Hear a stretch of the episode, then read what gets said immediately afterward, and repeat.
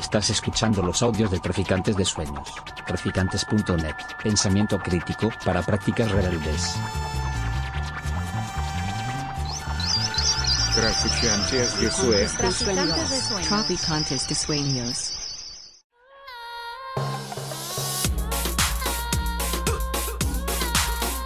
Nociones comunes. Universidad Experimental de Madrid.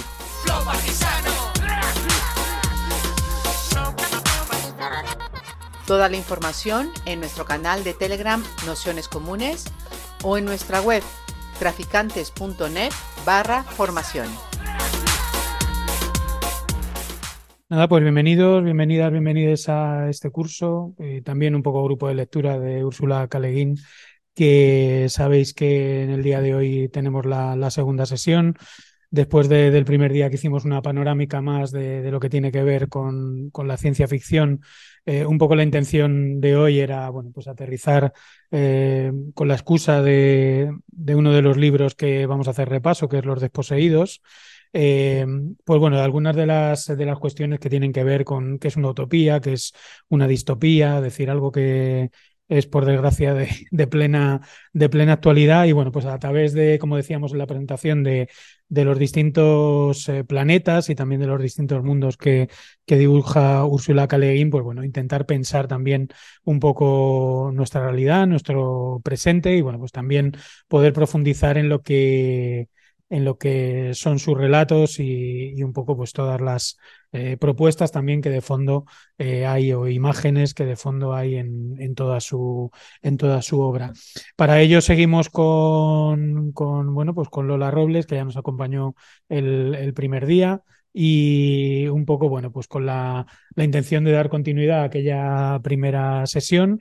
En, esta, en este día de hoy también tenemos un pequeño guion con bibliografía que os hemos mandado por correo y también lo hemos mandado al grupo de, al grupo de Telegram para que lo, lo podáis tener. En cualquier caso, mañana junto al audio, eh, mañana o pasado, eh, junto al audio, eh, os mandaremos también el, el, mismo, el mismo guion para que lo tengáis, lo tengáis juntos.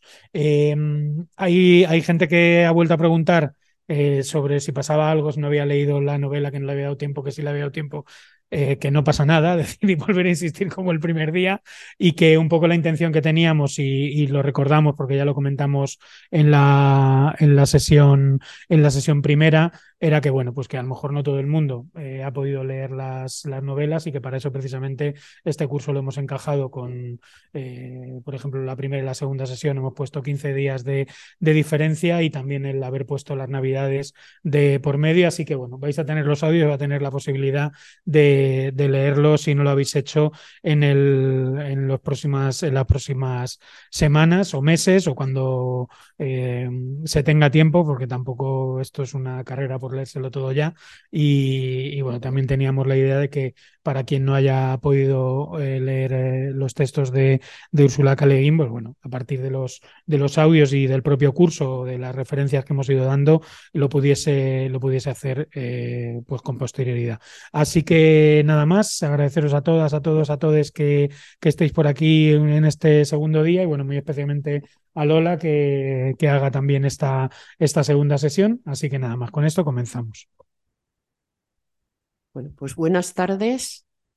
Y lo que hoy os envío es un guion con alguno, con un esquema de lo que voy a dar y luego una bibliografía. Simplemente esa bibliografía es para que si en el futuro queréis ir leyendo, pues tengáis ahí referencias que pueden ser interesantes. Entonces voy a empezar con una fe de ratas, que es el día anterior hablamos de los libros compendios, o sea, los que tienen varios volúmenes de, de Leguín, en concreto de las historias de Terramar, y me hizo un lío con las historias de Terramar, los libros de Terramar, de hecho, tanto lío que es que hoy otra vez estaba liada, porque eso fue, es un criterio editorial, no de ella. Entonces, los libros de Terramar es el, el más grueso, el que tiene absolutamente todo lo que ella escribió sobre Terramar, y las historias de Terramar, lo que fue una edición anterior que eh, reunía solo las novelas. Pero vamos, ahora veréis un volumen bastante gordo que es los libros de Terramar, pero el, día pasado lo dije al revés. Luego alguien me preguntó por los dones.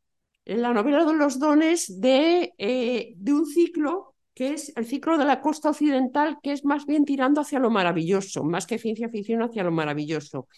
Con no magia, pero con unas gentes que habitan un mundo que tienen unos poderes sobrenaturales.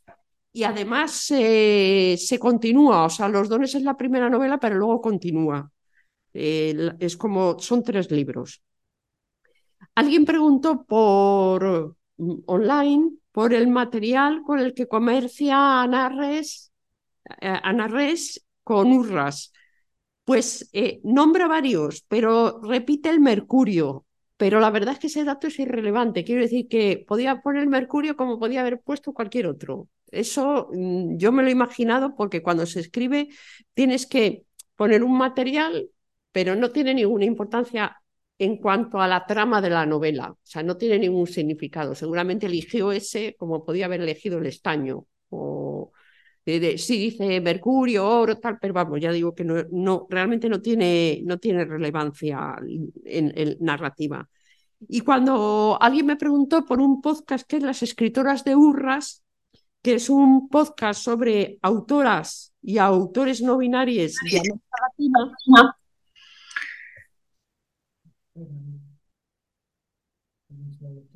Sí.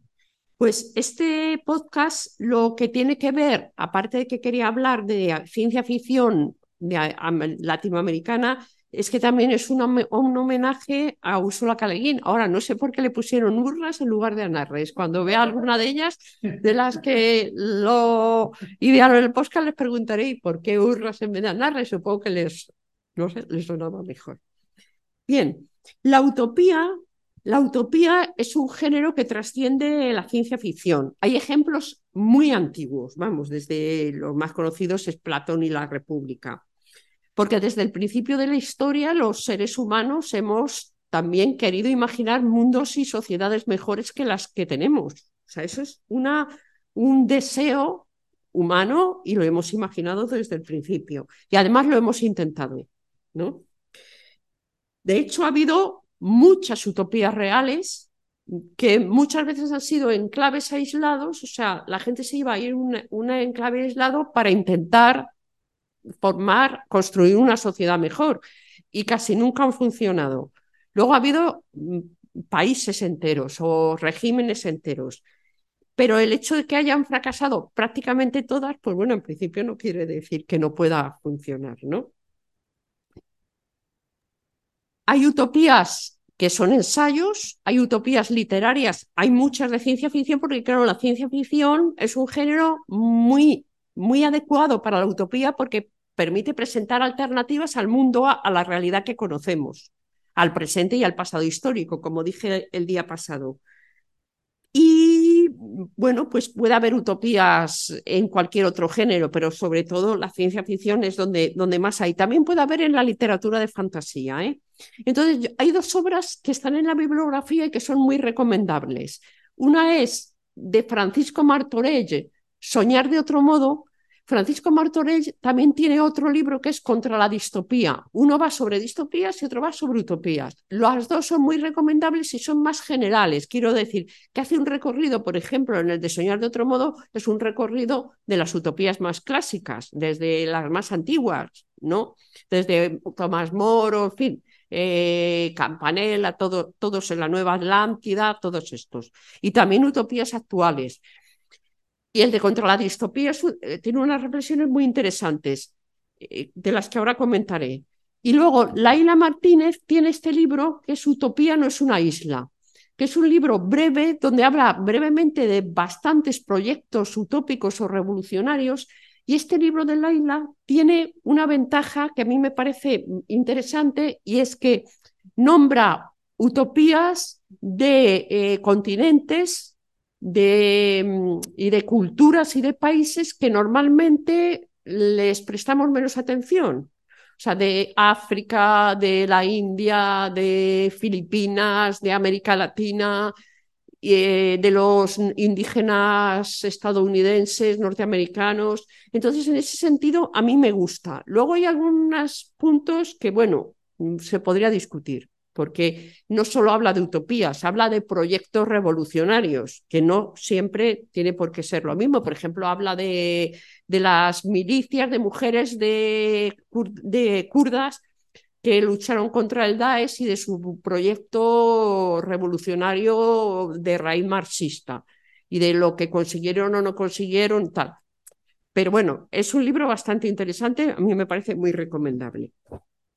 Y a diferencia de la utopía, la distopía es un, presenta una visión del futuro muy negativa, incluso apocalíptica, donde todos los males del presente, o bueno, los males del presente, algunos males del presente o, varios males del presente, problemas, se han, se han recrudecido y han llegado a un estado mm, pues casi hiperbólico.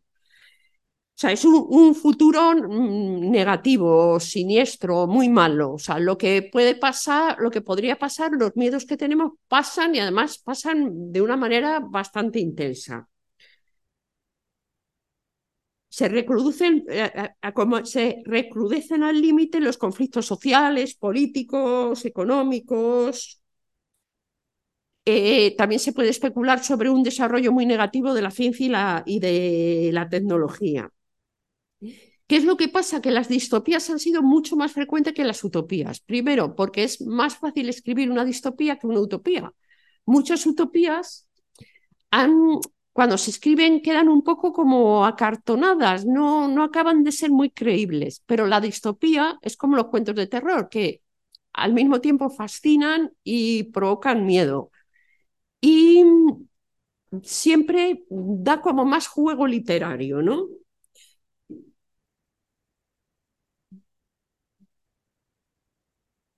Es como un recurso también más fácil. Entonces, tanto Francisco Martorell, en el libro que os he dicho de Contra la Distopía, como Laila Martínez, hacen mención de un punto muy importante. Es, al convertirse las distopías también, o sea, en, un, en algo muy recurrente, incluso en una moda literaria o cinematográfica o, o, de, productos audiovisuales, eso también nos condiciona a ver el futuro con esa visión negativa.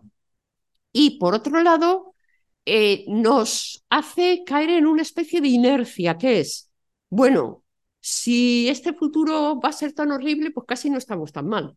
Dicho de una manera muy coloquial, pero es así, o sea, nos lleva a una inercia. Bueno, pues puede, podría ser mucho peor, con lo cual el movimiento de cambio lo, lo podemos dejar aparcado. Esa es una de las, de las partes más negativas que tiene la distopía hasta el punto de que ya se convierten en una moda cultural y una moda literaria y todo el mundo se pone a, escribir distopías porque sabe qué es lo que vende. Y ya digo que una utopía es más difícil de montar y de proyectar ¿eh? y que resulte creíble. Entonces, quería, a raíz de lo que hablé el día pasado sobre la obra de Leguín, me quedó pendiente rematar el hablar de una serie de elementos que hay en prácticamente toda su narrativa que, sin ser tan explícitos o concretos como lo que aparece en Los Desposeídos, sí me parece a mí que forman parte de lo que sería la urdimbre de cualquier utopía para ella. Es decir, para que la utopía existe, exista, estos elementos eh, sí que tendrían que estar desde, desde el punto de vista de Leguín incluso aunque algunos no parezcan concretamente utópicos, o sí. Entonces, eh, y volviendo a recordar, como ya dije el día pasado, que ella vive en la época que vivió, eh, Los Desposeídos se, escribió en 1974 y quieras que no, tiene una inercia o está lastrada por el mundo que conoce y por la sociedad que conoce. Ella evolucionó a lo largo de su obra, fue cambiando, pero pues hay veces que tampoco puedes ir más allá o puedes ver más allá, ¿no? Entonces estos elementos serían el amor no romántico, el, el que las relaciones, que al principio son heterosexuales, pero luego, luego son más, más abiertas, más, eh, hay más relaciones LGTB, sean, pese más la amistad que la pasión o el romanticismo que conocemos. incluso que haya una camaradería en esas relaciones. La presencia de hombres, de varones, que con una masculinidad no, no tradicional, que no son héroes y también aparecen personajes masculinos más, más clásicos, no más estereotipados, pero los protagonistas no suelen ser así. Son tíos bastante normales, lo cual se agradece mucho, sobre todo eh, en el tema esto de, del que, de que no son los héroes tradicionales. Luego, hay una importancia indudable del taoísmo, de, la idea de una humildad que no tiene por qué ser humillante, eh, la no soberbia, la no arrogancia, el equilibrio y el desequilibrio. O sea, es la búsqueda, una utopía sería la búsqueda de un equilibrio y de una armonía, ¿no? Como veremos que también parecen desposeídos, que hay desequilibrios y esos desequilibrios hay que corregirlos. Todo esto es de raíz muy taoísta porque el taoísmo es un elemento básico en, toda, su obra. Y si queréis saber más sobre ese tema, Alberto García Teresa, que he puesto una cita de él al principio, tiene varios artículos muy interesantes sobre, esta eh, cuestión. ¿no? Sobre el tema, por ejemplo, mm, del, del, bien, el mal, el no maniqueísmo y el taoísmo, un mago de Terramar es una novela muy, muy, muy ejemplar en el sentido de que el protagonista busca a un supuesto villano y quien lea la novela descubrirá quién es ese villano y cómo no es ni el héroe clásico, ni el villano clásico, ni la visión clásica del bien o del mal, sino está muy, muy mediatizada por, por, por, la, por el taoísmo, vamos. Eh, Leguín siempre cuestiona el dogmatismo, la rigidez, el rigorismo, el fanatismo, la soberbia, la prepotencia, la certeza de, estar en la verdad. Pero ella muchas veces no da soluciones, plantea preguntas, pero no da soluciones tampoco en sus propias novelas. Y esto es una pregunta mía. La pregunta es, ¿pero cómo sabe, cómo sabe la persona que es prepotente, que es soberbia o que se cree en posesión de la verdad? ¿No? ¿Y qué pasa si no le importa? ¿Qué hacemos eh, a la hora de construir utopías con individuos a los que no les importa ser violentos o ser eh, fanáticos o, o prepotentes? Esto es una pregunta que dejo junto a las que haré al final. Luego, el encuentro entre culturas y civilizaciones diversas en, distinto estado de desarrollo, por ejemplo, cultural y tecnológico, es una constante en Leguín y es algo que hay que tener muy en cuenta a la hora de pensar una utopía, ¿no? La necesidad de, observar, de dialogar, de comprender, de no intervenir de una manera salvadora, salvadora, ¿no? La, civilización superior, no intervenir de una manera salvadora y de que haya un respeto mutuo. El pacifismo y la no violencia es otro elemento básico, que hay una novela en concreta que es El ojo de la garza, que es muy interesante a este respecto, aunque no de soluciones, ¿eh? como ya he dicho. Ella siempre cuestiona y hace una crítica clara de los, de los totalitarismos.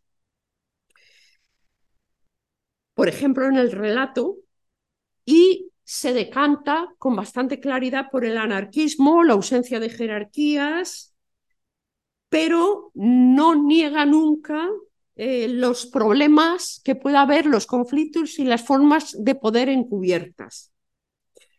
Y aunque ella plantee las cosas, haga, eh, sea partidaria de la comprensión, del diálogo y no de siempre respuestas, eso no quiere decir que ella sea equidistante. De hecho, ella siempre se posiciona al lado de las víctimas y de las personas oprimidas.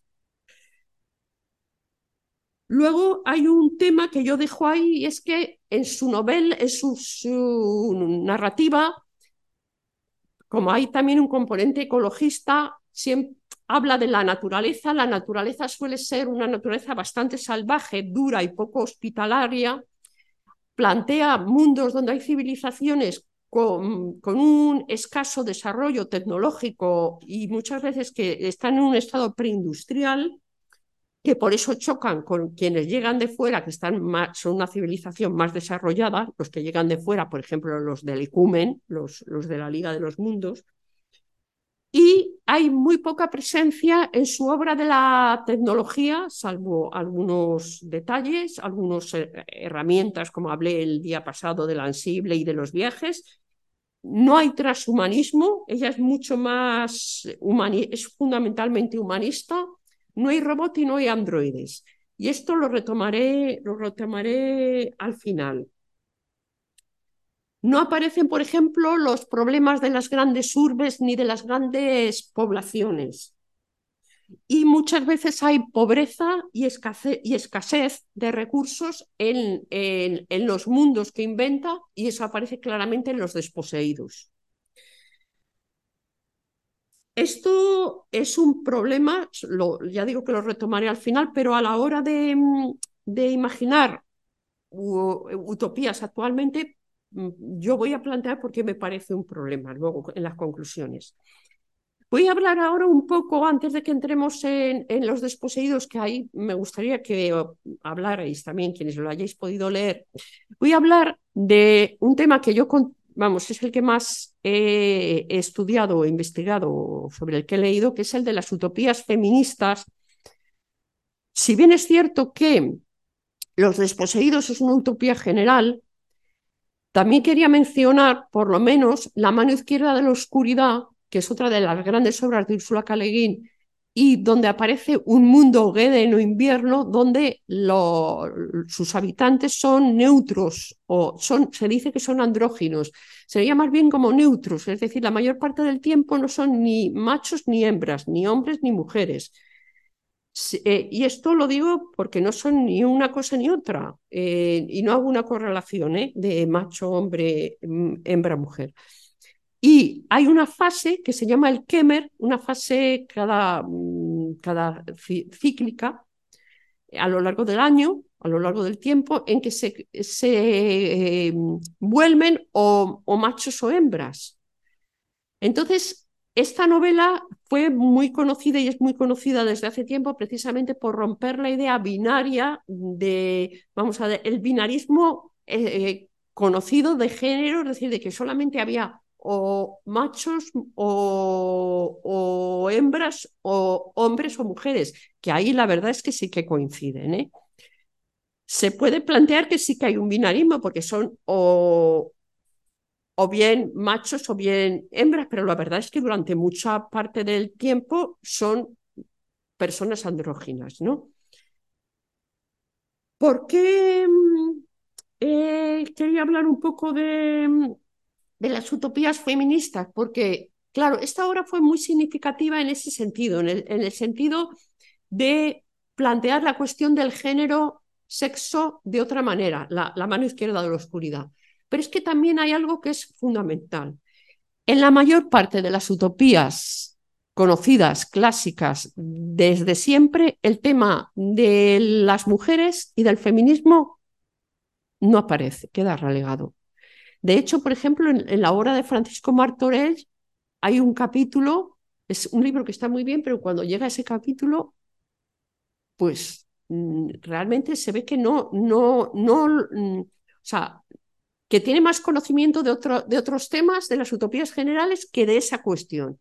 Las utopías feministas existen porque en las utopías generales lo del el tema de, de, las mujeres y del patriarcado se ha olvidado, ¿no? En ese sentido, yo sí que quería dedicarle un tiempo a hablarlo porque, eh, porque en Leguín ya tiene ese trabajo hecho cuando escribe Los desposeídos. Entonces, las utopías feministas serían más o menos, y de una manera a veces un poco cuestionable, y veremos por qué, mundos que, en el que las mujeres, o, puede que algún autor varón, ven posibilidades de, de, no alternativas al patriarcado, ¿no? Entonces, dentro de estas utopías feministas hay un, un buen número o un número por lo menos importante de obras en las que estas alternativas al patriarcado son sociedades solo de mujeres. Entonces, estas sociedades solo de mujeres que ahí sí que aparecen en el PDF, que empieza por, en la bibliografía por Cristina de Pizán, Cristina de Pizán ya en 1405, una mujer nacida en Italia pero francesa, y en un momento en que bueno, pues eh, había una discusión sobre los derechos de las mujeres, las querellas de las mujeres y, y, un movimiento misógino muy fuerte. Ella escribe una obra que es La ciudad de las damas, donde ya imagina una, una ciudad sola, donde solamente habría mujeres que eran todas santas y nobles, eso sí, pero e, ella ve que esa es la solución.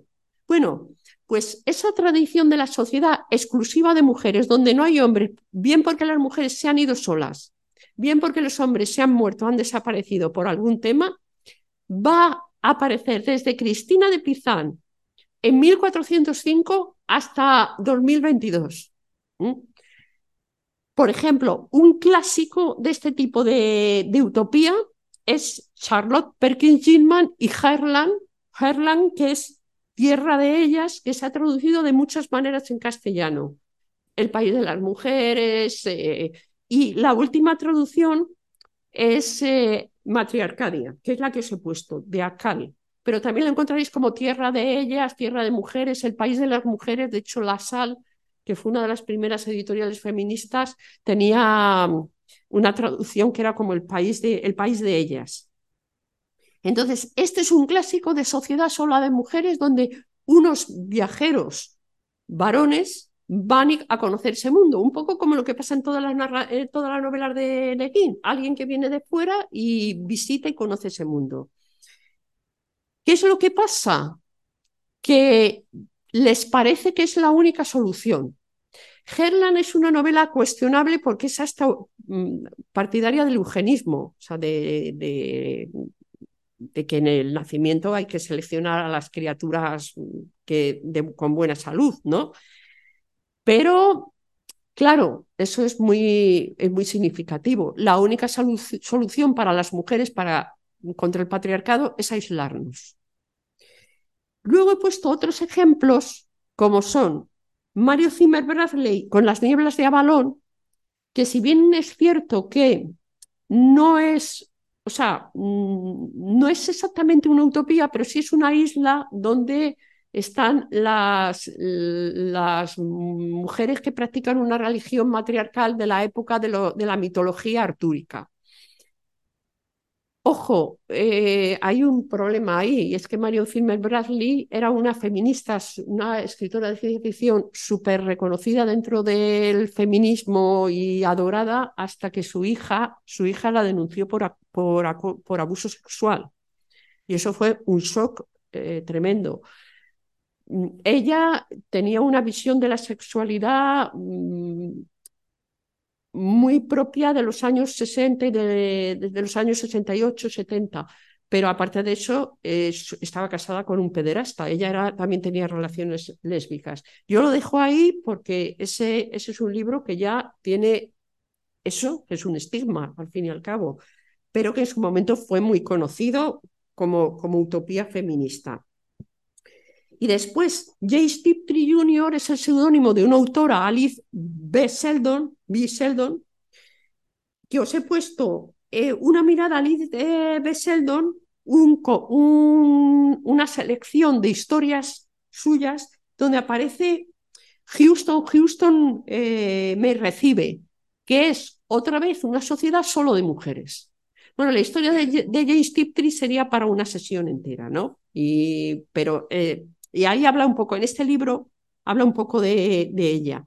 Pero fijaros que ya estamos en 1976 y que Herland es de 1915 y que Cristina de Pizán era de 1405 y que esa tradición continuó durante todos esos siglos. ¿eh?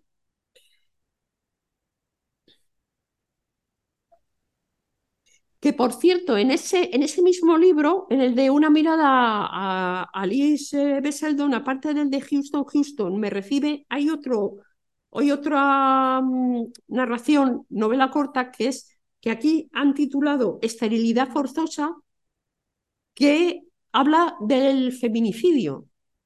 pero antes de que existiera el concepto de feminicidio que sobre todo nace en América Latina, ahí habla de, esta, de esta cuestión. Es mucho más distópica.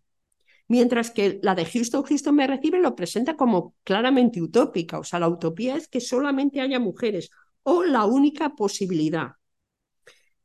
Luego, aparte de este tipo de sociedades exclusivas de mujeres, hay otro tipo de obras que ya son más ambiguas si son utopías o distopías, en las que hay una segregación total. O sea, las mujeres viven por su lado y los hombres viven por su lado, pero las mujeres suelen tener a los niños hasta la adolescencia, que luego en ese momento se van con los hombres.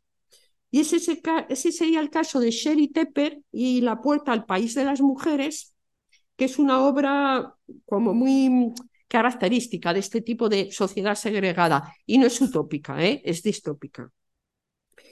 Y también hay una, dentro de este tipo de utopías, vamos, entre comillas, muy entre comillas, están las sociedades invertidas, que son matriarcales y donde los varones sí, sí viven en esa sociedad, pero están, están supeditados a las mujeres, son ellas las que tienen el poder.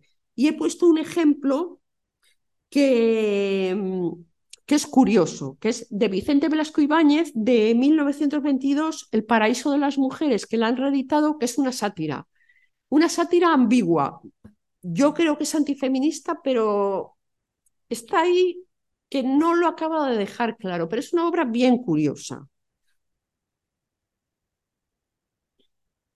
Y luego hay otra serie de obras donde estaría la mano izquierda de la oscuridad y donde estarían los desposeídos, en que no hay ni inversión de, no hay matriarcado opresor, ni hay segregación, ni hay sociedad exclusiva de mujeres, sino hay una sociedad diferente o más igualitaria, que sería la mano izquierda de la oscuridad, los desposeídos, y la gran Octavia Butler, que es una espléndida autora afroestadounidense de ciencia ficción, con su trilogía Xenogénesis o la estirpe de Lilith, que este es un compendio también de tres de sus tres novelas, una trilogía que es Xenogénesis, donde inventa un futuro en el que vienen unos alienígenas que tienen una, vamos, biológicamente y culturalmente su sistema de sexo-género es muy diferente al nuestro. Y he puesto una actual que es de, de 2022, de Tania Tamayo, El peso del humo, que es un futuro en el que las personas cambian de sexo en mitad de su vida. O sea, si han vivido la mitad de su vida como varones, cambian a mujeres biológica y culturalmente, y si han nacido como mujeres, a hombres. Y eso es con una intención utópica de que no haya violencia machista ni patriarcado. Ah, y por último ya, eh, simplemente eh, era añadido obras donde se mezcla la utopía y la distopía. Por ejemplo, Joanna Arras, en El hombre hembra, que es un clásico también, mezcla la utopía feminista, sociedad solo de mujeres, con la distopía, porque ella es en, El hombre hembra hay varias sociedades. En una, la guerra de sexos es ya guerra, en otra es una sociedad utópica de mujeres eh, y otra es el mundo más o menos normal de la autora. O sea, van así diversos mundos, pero esta es también como un clásico para conocer el tema de la utopía y distopía feministas. Y eh, Marge Piercy, una autora estadounidense que tiene una novela publicada en Consonni, eh, Mujer al borde del tiempo, que es muy distópica, porque además es curioso, esta novela está protagonizada por una mujer chicana, que es algo curioso siendo una autora anglosajona, pero donde dentro de, un, de una realidad de esta mujer terrible, terrorífica mm, a nivel laboral, a nivel vital y tal, sí que aparece también una utopía feminista, también de sociedad de, de mujeres, pero combina las dos cosas, la utopía y la distopía. Y después estarían ya las que son claramente distopías feministas, o sea, donde todo es horroroso y cada vez e, e, es mucho peor incluso que en el presente, o se ha vuelto a un pasado de opresión absoluta, de esclavitud absoluta de las mujeres. como es el caso de Suzette Haden Elgin, Lengua Materna, que a mí me gusta esta, mucho esta novela por, por, la presencia del lenguaje, porque son un mundo donde las, los lingüistas y las lingüistas tienen mucho poder porque tienen que eh, traducir a los, a los alienígenas. Pero es un, un, mundo en el que las mujeres están, son, son esclavas de los varones. Es un poco como el caso de Margaret Atwood en el cuento de la criada. Son dos ejemplos de de distopías, sin nada de utopía. Pero claro, la distopía, al ser tan distópica, te, está, te hace pensar en la utopía. O sea, es como, como el reverso oscuro, pero que conlleva la otra parte de la moneda. Y ya por último, solamente comentaros que para mí, y bueno, no solo para mí, la teoría feminista, muchos ensayos feministas son utópicos en sí mismos. O sea, leer a, Donna Haraway o a Rosie Braidotti o a Sulamit Firestone, la dialéctica del sexo, el feminismo poshumano, el seguir con el problema, es leer utopías. Igual que lo han sido, lo, lo era Emma Goldman eh, escribiendo sobre anarquismo, lo era Marx escribiendo sobre marxismo, los socialistas utópicos de principio de, vamos, del siglo XIX, eh, pero la teoría, el ensayo feminista es muchas veces eh, claramente utópico, pero además tiene partes que es que imagina un futuro mejor con una sociedad mejor, más igualitaria, plantea temas de la reproducción, de los cuidados, etc. Y también quería, mm, una vez acabado el tema de las, de las utopías feministas, nombrar por lo menos dos ejemplos de utopías de, ciencia ficción española que son muy curiosas y que son generales, o sea, no son, no, no son solo de mujeres. Uno es Sofía Rey, que es una, autora, mm, bueno, bastante versátil, es una mujer con mucho talento. Bueno, pues tiene de 2020 una novela que se llama Neuropía, que, Neuropía, que es el plan es muy postmoderna, es, bueno, dado que para, realmente uno de los problemas de la utopía es que la distopía para un grupo de personas, o sea, para unos colectivos sería la utopía, la, la utopía para unos sería la distopía para otras, pues vamos a hacer, vamos a imaginar un futuro donde haya muchas utopías y cada cual se va a vivir a la que quiera. Por ejemplo, hay uno que son brujas y es una solo brujas, pero además hablan todo en femenino, pero no es que hablen todo en femenino de manera inclusiva, es que todas las palabras que emplean son femeninas, que eso es un ejercicio lingüístico. Por ejemplo, dicen la injusticia o la prudencia o la humildad, la prepotencia, la soberbia, todo es en femenino, no hablan de el orgullo, no está. Y, pero también, por ejemplo, los que les gusta vivir en los años 80, pues tienen uno. Los que les gusta Disney World, pues tienen uno. Los que les gusta una utopía anarquista, la tienen. Marxista también. Entonces, cada cual se va a vivir a su utopía. Y es, tiene, es una obra muy lúdica, pero que también responde a una realidad, ¿no? Pues dice, bueno, o sea, una posibilidad que es, bueno, y si cada cual se monta su utopía y se va a vivir a ella, lo que pasa es que, claro, luego también eh, interaccionan.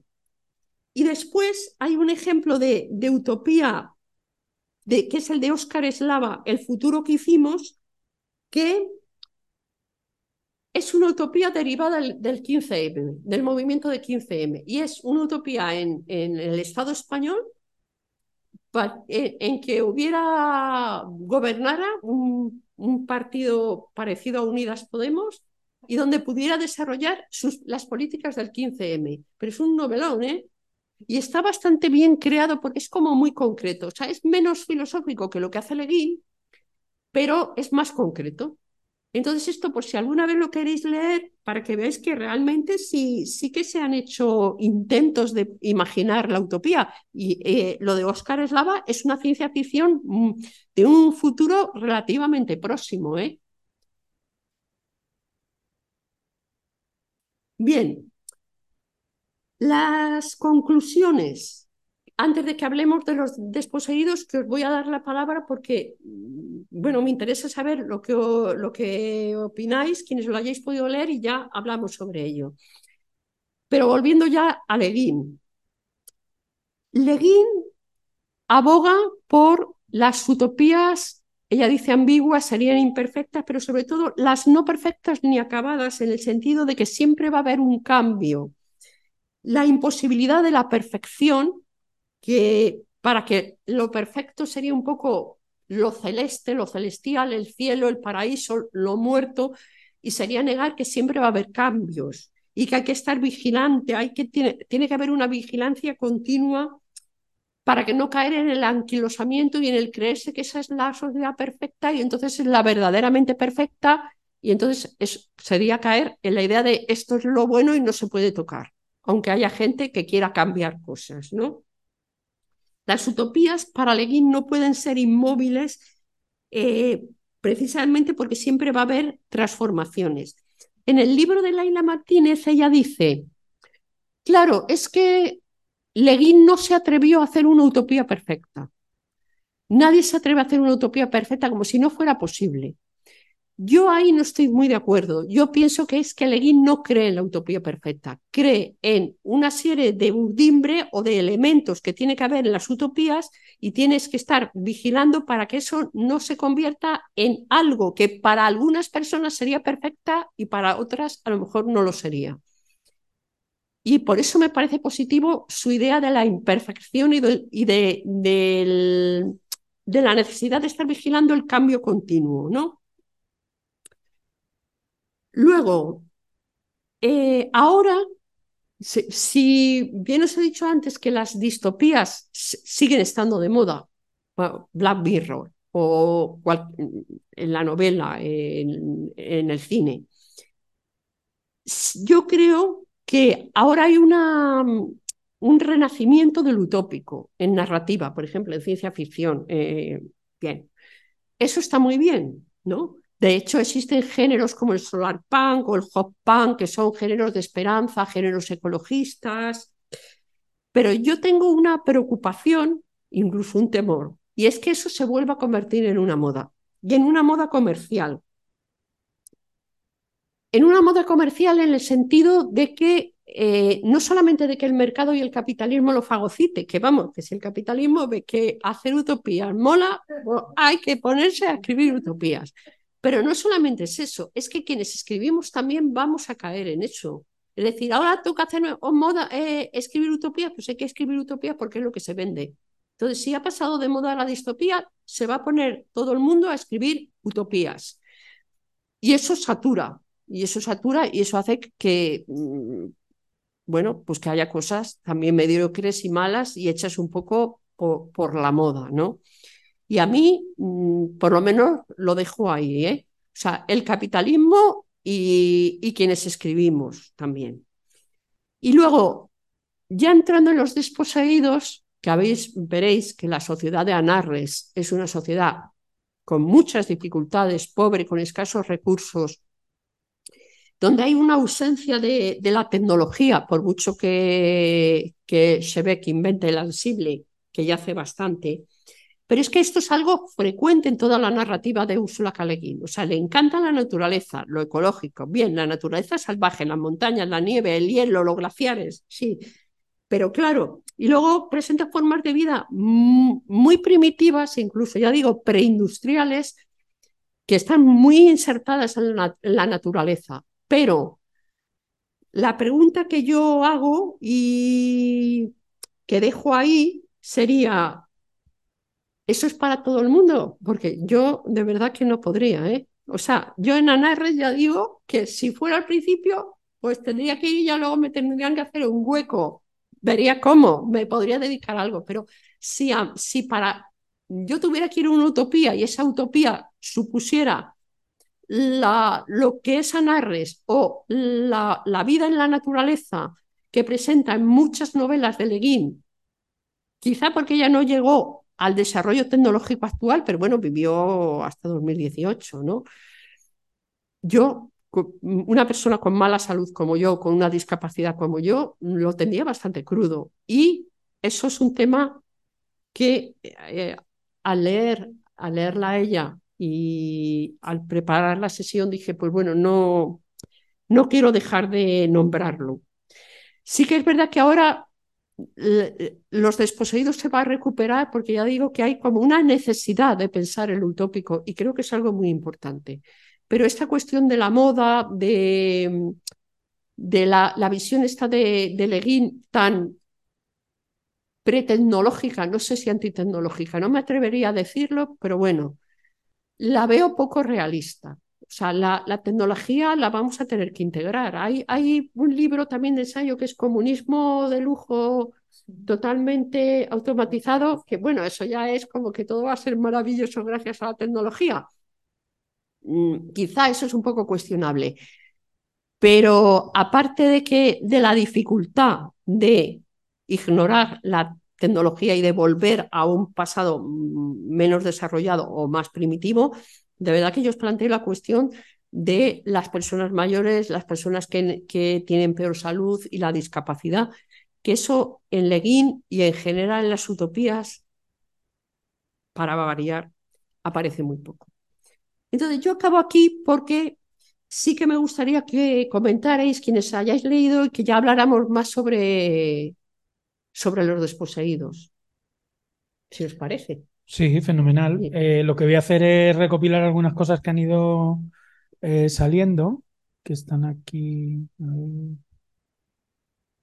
si lo consigo subir.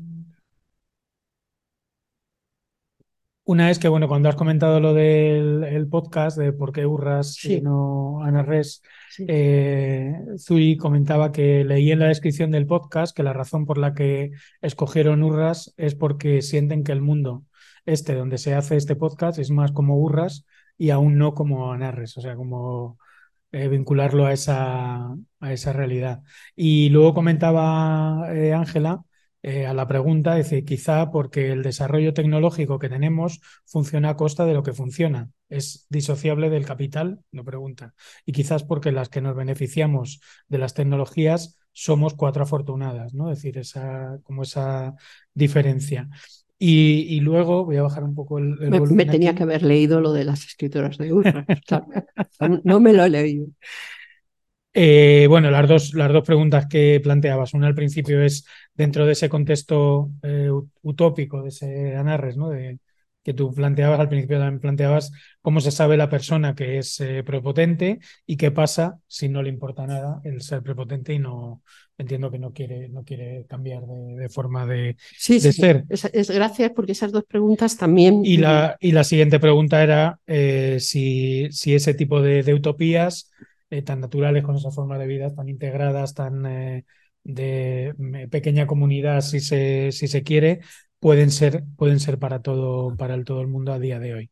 Y bueno, a partir de ahí ya barra libre de quien haya leído Los Desposeídos o una parte de Los Desposeídos o lo que sea, pues que, empecemos ya, ya a comentar. Perdona, voy a comentar otra cosa. Y es que en un taller que vi, eh, no sé si fue el sábado pasado, que era online con México, un señor me dijo que Leguín le había parecido un poco empalagosa. Eh, la verdad es que me quedé un poco dije, bueno, pero es que leyendo Los Desposeídos digo, pues sí que es un poco sentimental. Claro, entonces pensé, esto hay gente a la que le provoca rechazo. Claro, este señor escribía más tipo Isaac Asimov, pero es verdad que ella es una mujer sentimental y en Los Desposeídos sí que vi una carga sentimental que a mí me, me parece muy bien, o sea, no que me pareciera mal, ¿no? Pero como que eso de empalagosa me, me llegó un poco al alma. Entonces era un poco también para poner ahí el tema de la sentimentalidad a la hora de escribir utopías. Es que lloran mucho, o lloran bastante. Claro, es que son masculinidades no tradicionales, no como la de Isaac. Muy bien, pues venga, quien quiera, eh, tanto desde casa, bueno, pues ya hay una palabra. María. Eh, ¿Me escucháis? Sí, sí, perfectamente. Eh, bueno, yo con lo último, la verdad es que yo, por ejemplo, una de las cosas que más me gusta de Úrsula quizás sea el sentimentalismo, o sea, porque básicamente va muy en contra de la línea de, bueno, no en contra, ¿no? Se diferencia de la línea de Asimov o de otros escritores, ¿no? Pues más masculinos con esa con esa visión como más, sí, o sea, más masculina, como más agresiva, más centrada en la tecnología y con menos delicadeza a intentar, o sea, un poco hablar sobre el conflicto, ¿no? O sea, de qué pasa, porque por, o sea, y eso a mí, por ejemplo, sí que creo que Ursula K. no es que nos atreviera, es que era su idea, o sea, porque yo creo que es una pregunta constante, ¿qué pasa cuando hay un conflicto? ¿Qué pasa cuando o sea, es decir, que por mucho que seamos eh, o nos creamos mejores, ¿qué pasa cuando hay conflictos entre las personas? Que es algo inevitable. Y yo creo que su apuesta, en cierta manera, es pues esa sentimentalidad, ¿no? De esa eh, aludir a, la otra persona desde la empatía y desde, desde la emoción y desde el hablar y el intentar conectar a, partir de ahí. Y, y, yo creo que también es un poco cuando lo de qué hacemos cuando, la primera pregunta que hacías, ¿no? De qué hacemos cuando, cuando una persona no quiere darse cuenta, ¿no? De que está siendo una persona eh, pues eh, soberbia o, o, lo que sea, ¿no? Yo creo que ahí, pues precisamente yo creo que ya, su, yo creo que la respuesta de ella, de, de Úrsula, iría por ahí, ¿no? De, de como intentar hablar y de poner frente, ¿no? Como pues esa, abogar por esa no violencia. ¿Que es suficiente? Eso ya no lo sé. O sea, no sé si es suficiente, ¿no? Si nos planteamos una utopía, si verdaderamente el mero diálogo, como ella pretende, verdaderamente sirve para que personas que no quieren dialogar eh, eh, dialoguen. Y luego, por decir a mí una cosa que me ha llamado la atención releyendo Los Desposeídos, que lo leí hace mucho tiempo, quizá eh, es el tema de cómo trata el trabajo en, en, en Anarres, en Urras. Ahí siempre se me olvida, pero bueno, cómo trata el tema del trabajo, porque sí que creo que hace una reflexión que se aleja un poco de los marcos del capitalismo, que la primera lectura no, a lo mejor no vi tanto, pero que en esta segunda sí, o sea, por cómo se plantea eso, cómo, cómo van al trabajo y qué supone en su vida eh, el trabajo. Y a mí eso es una reflexión que no había caído, pero que sí que me parece interesante, porque quizá muchas veces se dice que, sobre todo quizá las novelas más... Eh, a decir, de corte realista, ¿no? Que siempre se acusa de que no se habla de trabajo, y quizá me interesó que Caleguin como, cómo se cuestiona, cómo se pregunta, ¿no? Como una sociedad ideal, cómo trabajaríamos, cuál sería la relación, ¿no? Con el, con, con el medio. Y me pareció como interesante como esa forma de plantearlo de que, de que verdaderamente hay una visión distinta a la hora de trabajar, que no es que, o sea, no es que vaya porque vaya, sino porque es un trabajo, entre comillas, elegido, con sus, con sus cosas, luego aparte los turnos obligatorios, ¿no? Que tiene un componente más comunal. Y, y, me pareció interesante como que eso no, lo había, no había caído la otra vez a la lectura y decir, pues me gusta cómo, cómo enfoca el trabajo y cómo lo saca a la palestra. Muy bien. Eh, pedía la palabra a Valentina para proyectar el mapa. No sé si hay alguna intervención mientras voy colocando aquí. Pues eh, ahora te paso la palabra, Valentina, y vamos, eh, voy a poniendo aquí en la pantalla.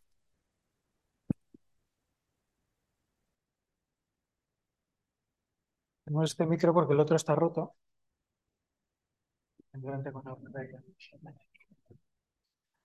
Bueno, pues em, sobre las preguntas que me la había apuntado desde el principio, sobre cómo sabemos si alguien es prepotente en una utopía y si lo es, em, pues cómo se da cuenta.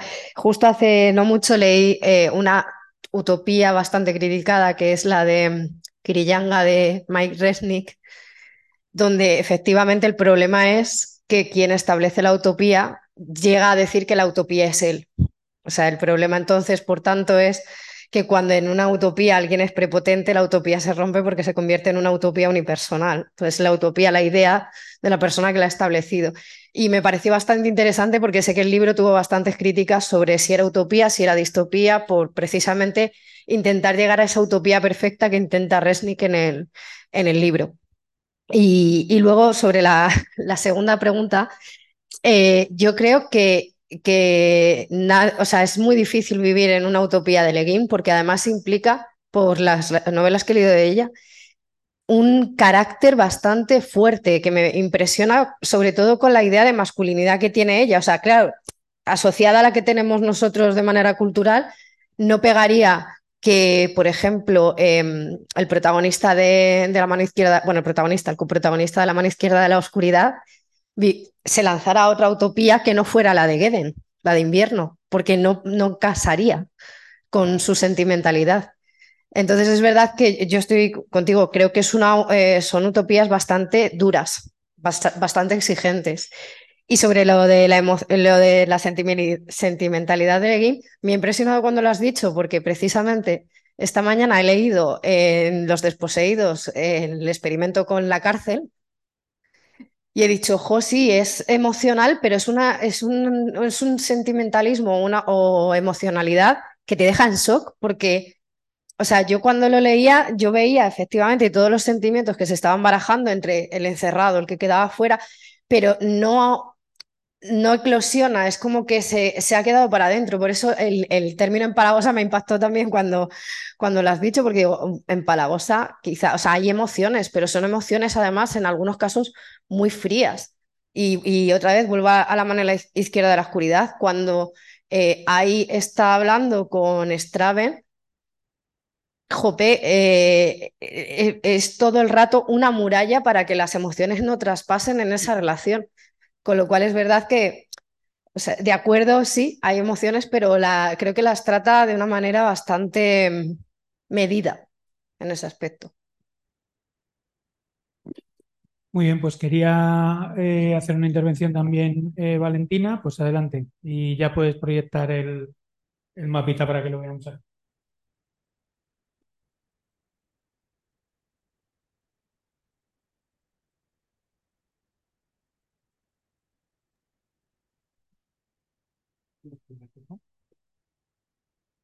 Eh, no sé, Valentina, si,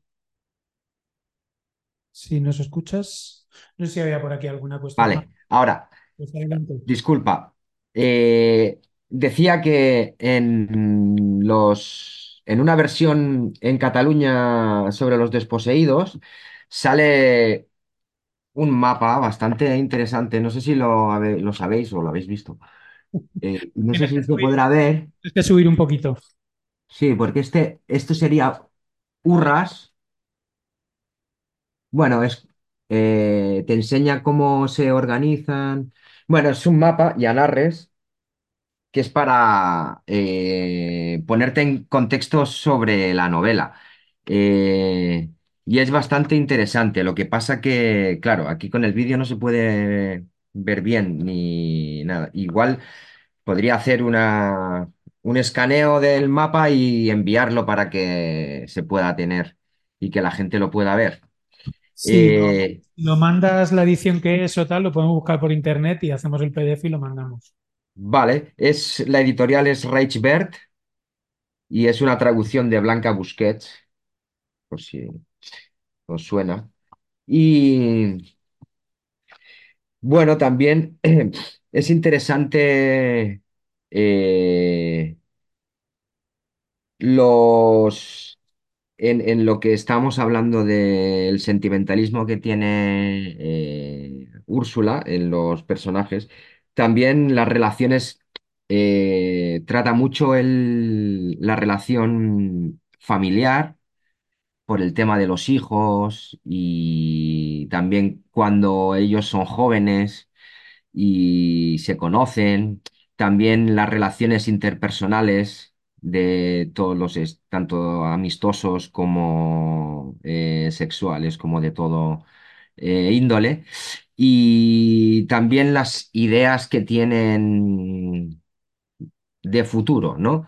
Que a mí me, me toca porque bueno, en una sociedad comunal en la que está organizado después de eh, basándose en unas ideas revolucionarias y nuevas, planteando un sistema y unas formas de vida eh, en un futuro que pueden ser reales, eh, viviendo en contacto con la naturaleza y con el entorno y tal, pues me da esperanzas en este, ¿sabes? Lo traslado al planeta Tierra, lo que la evolución que yo inten- veo en la novela y en otras, en, en, en El nombre del mundo es bosque también, ¿no? Como la lucha por la supervivencia de lo natural en contra de lo tecnológico y lo artificial.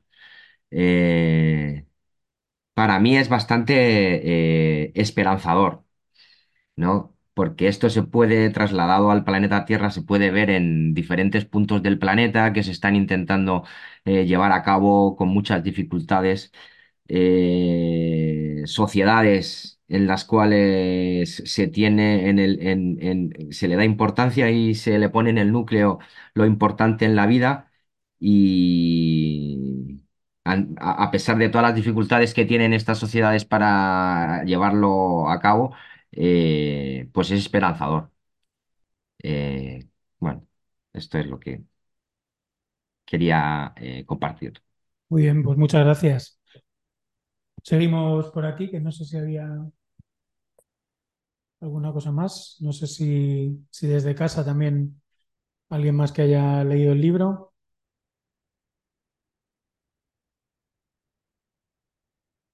Además, os vemos aquí en pantalla gigante, eso es una oportunidad. Venga, el micro estaba por ahí atrás. Y yo lo veía atrás. ¿Aquí? ¿Hablo ahí? Sí, Ah, ¿Se oye? sí, sí. No, solamente por lo que comentabas, que tú hay utopías a las que no te irías a vivir, precisamente por ese desborde de la de naturaleza, eh, que quizá, o sea, no, no conozco bien, pero creo que es- vive en California, vivía en California, y también Haraway en California.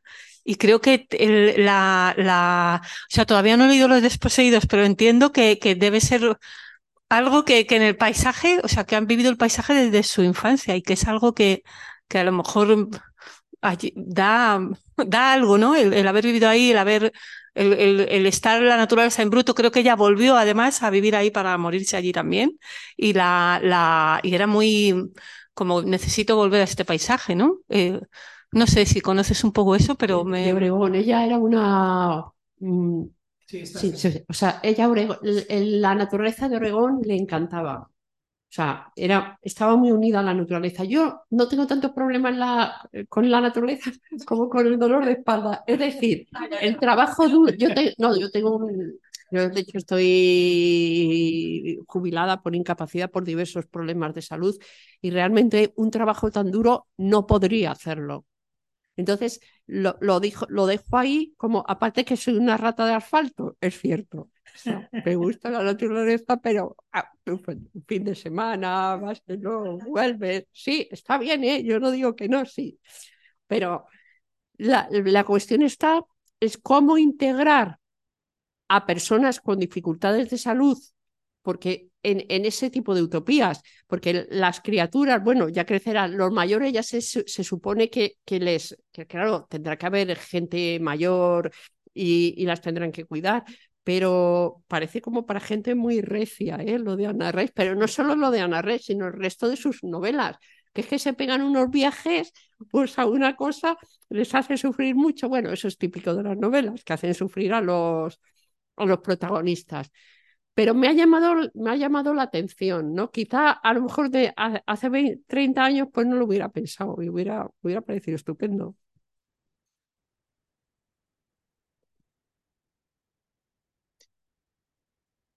No sé si había levantado alguien la mano, es que estoy, no hay tanta gente. Pero podéis comentar si os ha gustado la novela, qué os ha parecido, Ana Rey, yo qué sé. eh,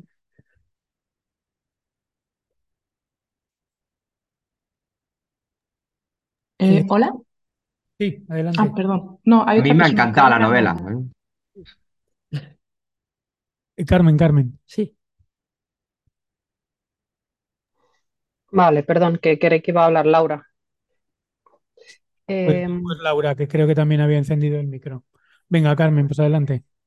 bueno, yo sobre una- un comentario que has hecho antes sobre la posibilidad de que eh, escribir utopía se convierta ahora en una moda, lo que veo es que la distopía es mucho más funcional al sistema de lo que sería la utopía, con lo cual creo que es más difícil, no digo que no vaya a suceder, pero creo que es más difícil que el propio sistema apueste por, un género como la utopía que como que te sacude un poco de encima esa, ese, bueno, no merece la pena luchar por una sociedad mejor, mejor nos quedamos como estamos y, sería más complicado, yo creo. Pero puede ser, puede ser. Bienvenida sea en cualquier caso. Y sobre los desposeídos, pues es que lo he leído, ¿eh? Hace años. pero eh, quería haberlo leído para hoy y lo único que he hecho ha sido empezarlo, así que tengo un recuerdo de que me gustó mucho y tengo recuerdo de la historia, pero tampoco lo tengo muy fresco. Sí que es verdad que al empezar a leerlo me ha llamado la atención eh, un poco la tristeza que transmite el protagonista, el que viene, el, protagonista que sale de, de, de para viajar a Urres y es una tristeza tranquila y serena, pero da la sensación de que, de que es una, de que es una vida triste y no tenía ese recuerdo de cuando leí el libro. No sé si los que habéis avanzado más eh, a lo mejor os puede, os puede servir de, no sé, me podéis contar un poco lo que habéis eh, visto vosotros sobre las preguntas que hacías al principio. Eh, es que, es que, es que me parece incompatible que, que una utopía en la que alguien eh, no quiere participar, pues entonces es que no tenemos una utopía, ¿no? O sea, si alguien no está conforme con, con, bueno, no sé, o a lo mejor es que alguien puede pensar en una utopía en el que uno mismo pueda ser eh, egocéntrico o, pedante o yo qué sé, ¿no? Eh, me parece incompatible la idea de que haya gente que, que, que se sienta en una utopía, pero no quiera participar de, del- de, la utopía de los demás, porque se- sería tu, ¿dónde acaba tu utopía? ¿Dónde empieza la de los demás? ¿no? Pues sería un- una traslación parecida, creo yo. No, no sé cómo, cómo se resolvería esa cuestión, la verdad. Bueno, el activismo está lleno de gente que se cree, o sea, hay bastante gente que se cree en posesión de la verdad y que se confunde con su proyecto. Eso ha ocurrido siempre. O sea, la cuestión está que esa persona no es que no quiera participar, es que se cree que la utopía debe ser como ella dice y que mm, tiene una actitud prepotente y arrogante. Por ejemplo, eh, los varones han sido educados con un ego diferente al de las mujeres y todavía se sigue notando, quizá no tanto en las nuevas generaciones más, es decir, mi sobrino yo no se lo noto, pero porque es también un niño muy especial, pero el ego masculino que a kilómetros es, normalmente, no estoy hablando de todo el mundo, pues bueno, normalmente todo el mundo lo huele, ellos no se dan cuenta.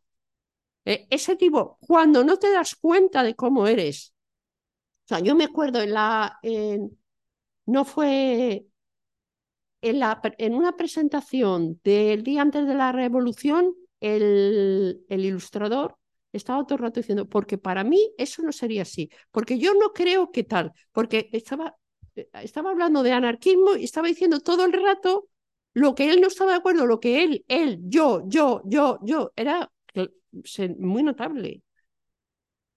Yo llevo muchos años en el activismo y la falta de autoconciencia existe como fuera del activismo. Y, y para mí es un- uno de los problemas que, de los que quizá más me interesan, porque me interesa trabajar en eso, porque a lo mejor lo conozco mejor o que, que el tema económico, que habrá gente más experta.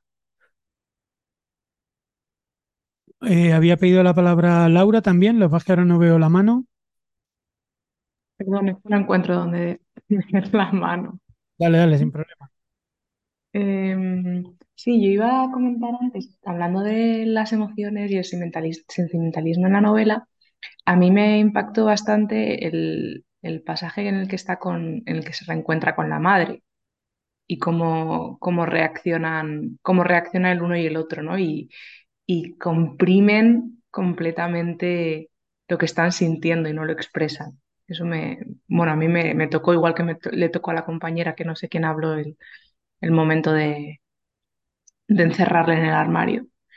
Y, mm, y luego con respecto a la tecnología y, los cuidados, yo no sé si en, en- bueno, es verdad que Anarres es bastante duro para vivir, pero yo no lo he leído como que fuese obligatorio, ¿no? Hacer esos trabajos si, si no pudieses hacerlos.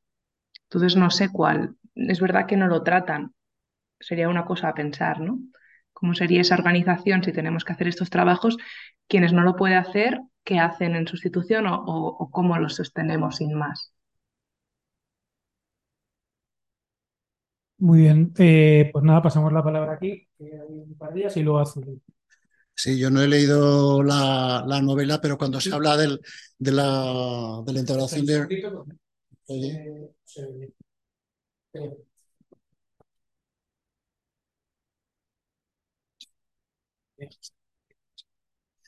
Y decía que yo no he leído la novela, pero cuando se habla de la integración en una sociedad próxima a la naturaleza, no puedo evitar acordarme de un clásico del cine como La balada de Narayama, que me imagino que muchos conoceréis, de Shoei Mamura.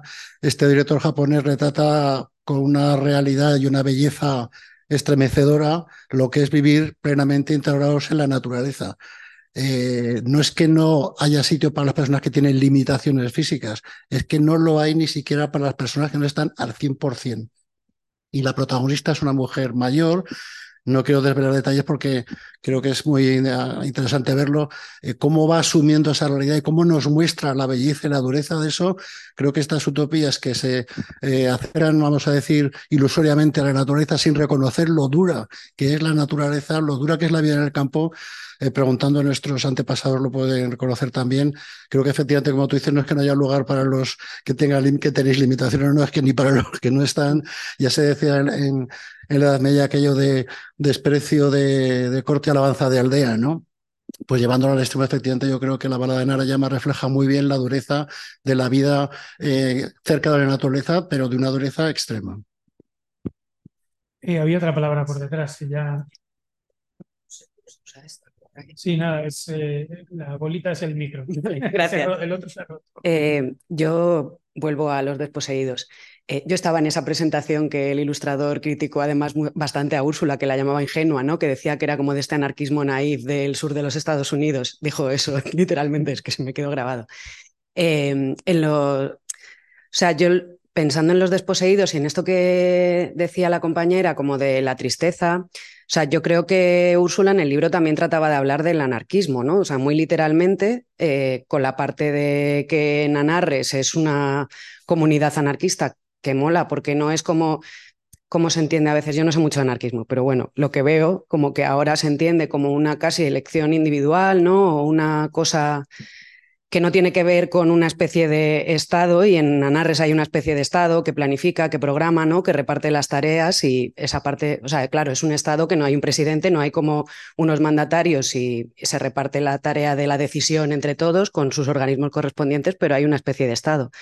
Pero luego yo creo que la tristeza de Sebeck y que es un poco también lo que atraviesa la novela, es como que han renunciado a, influir a Urras, ¿no? O sea, han renunciado al diálogo, han renunciado a la comunicación con los otros, hacen como su proyecto político en, en un satélite y no están en comunicación intentando influir en lo que pasa en el, en el planeta del que vienen. Y de hecho, o sea, a mí me parece que es una cosa como muy simbólica también que la física que estudia SEBE, que es la que se utiliza para crear el ansible, que es lo que permite la comunicación en tiempo real entre mundos, ¿no? Que creo que tiene que ver con eso de, bueno, que él se va no a hacer una investigación física, se va a poder hablar de las cosas que pasan a nivel físico, pero también a nivel político, ¿no? Como que me parece que tiene que ver con eso y también creo que hay un, hay un poco de crítica a estos proyectos que a veces son como un poco como encerrados, ¿no? Como que nos quedamos cómodos en nuestra comuna, en nuestra ecualdea, que vivimos como queremos, pero no estamos intentando cambiar el sistema y ahí hay un montón de gente que sigue sufriendo viviendo de otra manera, que es lo que va viendo él también, ¿no? Cuando viaja a Urras. Y mm, en lo político también, o sea, me parece como que aparte por la parte de la utopía es que llega un poco tarde, no sé si esto lo habrás dicho ya, Lola, pero como que la parte que a mí me parece súper interesante, aunque es muy dura, es como en un mundo que es ecológicamente muy escaso, o sea, es una naturaleza muy dura, pero también hay mucha escasez, eh, no tienen apenas recursos, es justa la distribución, ¿no? Como que la parte utópica tiene mucho que ver también con, lo, con la crisis ecológica que hay ahora y que me parece que por eso los desposeídos ahora es como de súper actualidad. Y ya. ¿Cómo pasó esto? Muy bien. Eh, pasarlo para adelante, ahora lo, lo cojo. Eh, tenía la palabra Zuyi, si quieres ponerte el, el, micro, digo la cámara, para que te veamos. ¿Me escuchan bien? Sí, perfecto. Eh, sí, eh, sí, yo quería volver al comentario que hicieron Carmen y Laura, que yo también noté mucho esta tristeza y soledad del, del personaje, sobre todo en este capítulo donde se encuentra con la madre pero ya antes cuando relatan ese, esa experiencia suya de emigrar a, a Benay, creo, a la ciudad, de estudiar y como que sí se me hace así bien, como que hay un enfoque en esa soledad que él siempre ha sentido, este, pero que finalmente, o sea, y es triste, pero finalmente también veo en esa soledad o en, o en su, sí, su manera de ser como que única, que lo empuja a dar este paso pionero en, que pues va a, a Urras y trata de a cambiar algo. Entonces, me parecía muy interesante ese elemento de la soledad y también de la madre. El encuentro de la madre también me, eh, se me hizo duro como que imaginarme, claro, como que otras maternidades y una, eso sería una de las opciones que eligió la madre.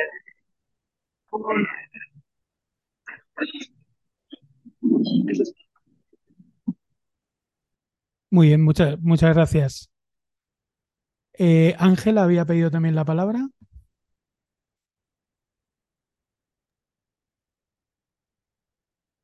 Ángela, no sé si, si nos oyes. Sí, estoy intentando abrir imagen también. Hola.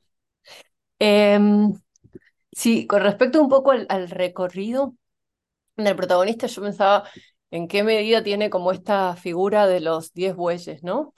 De, del Zen, eh, como esta como misión, como estos recorridos que no son tan simples, sino que tienen etapas de vuelta, de retorno y de algo que sembrar en ese retorno. Punto, eso es un comentario. Pero lo que realmente me interesaba comentar es que es como una inquietud que tengo en, con respecto a las utopías, que es que el peso de eso que duele, el peso de la dificultad, finalmente siempre uh, yace sobre individuos. Y lo pensaba por contraste quizás con más que humano, que es mucho menos utópico, pero que hay un colectivo. Y la, el pensamiento va, va más, más que en dirección a la literatura, a, a lo que nos pasa psicológicamente en el punto en que solo nos podemos ver en el cambio y en la dificultad como individuos, individuos sufrientes e individuos que tienen que hacer, soportar todo ese peso de la humanidad. Uh, y creo que es un poco tonto que siempre nos pensemos así, porque no, no, no podemos soportar la utopía individualmente. Eh, entonces, no sé, es medio filosófico, perdón si es excesivo, pero realmente es una inquietud que tengo como muy presente siempre, que siempre estoy buscando la utopía que, que, trabaje desde lo colectivo. Eh, yo, yo, de hecho, creo que eh, si tuviera que responder a una de las preguntas que yo he hecho al principio, que es la persona, digamos, la persona prepotente o la persona que se cree en posesión de la verdad o la persona que manipula o que se adueña, yo creo que solamente es el, es el grupo, o sea, es el colectivo el que tiene que, eh, que manifestarse ahí. El único control lo puede hacer el grupo y eh, el control de la utopía para que la utopía siga funcionando y no caiga en manos de, de, un, de una facción, digamos, mm, ¿no? Sería a través del grupo. O sea, no se puede hacer de manera, de manera individual. O sea, yo en ese, ese sentido estoy de acuerdo. Y respecto a lo que tú comentabas de la naturaleza y la dureza, yo creo que Leguín lo tiene bastante claro porque es que sus naturalezas son muy duras, pero es que es así. O sea, por ejemplo, en las naturalezas de montaña o de bosque que, que ella presenta son muy realistas en el sentido de que esa, esa es la dureza. No, no es para cualquiera, es una vida dura. La única manera de evitar eso podría ser, podría ser con la tecnología, por ejemplo. Habría otras maneras también, podría haber otras maneras, pero la tecnología podría ayudar, ¿no? Pero ella ahí, la, no sé, tiene una visión de la tecnología poco que no sé si, si no es un poco anti. Bueno, y alguna palabra más. Voy a leer algunas de las cosas que han ido apareciendo en el, en el chat. Este ordenador ha muerto. Eh, la tecnología. Eh, Comenta Marina, es un tema interesante que a lo mejor lo que hace Los Desposeídos, una utopía imperfecta, es que el protagonista es un, es un paria, una persona que no quiere seguir con las normas de Anarres, quiere romper el aislamiento de, de Anarres. Eh, luego preguntan por la película que habías comentado tú, si luego nos la puedes dejar para que la, para que la mandemos. Y luego veremos qué le pasa al ordenador este. Y bueno, por leer alguna cosita más de las que se han ido diciendo.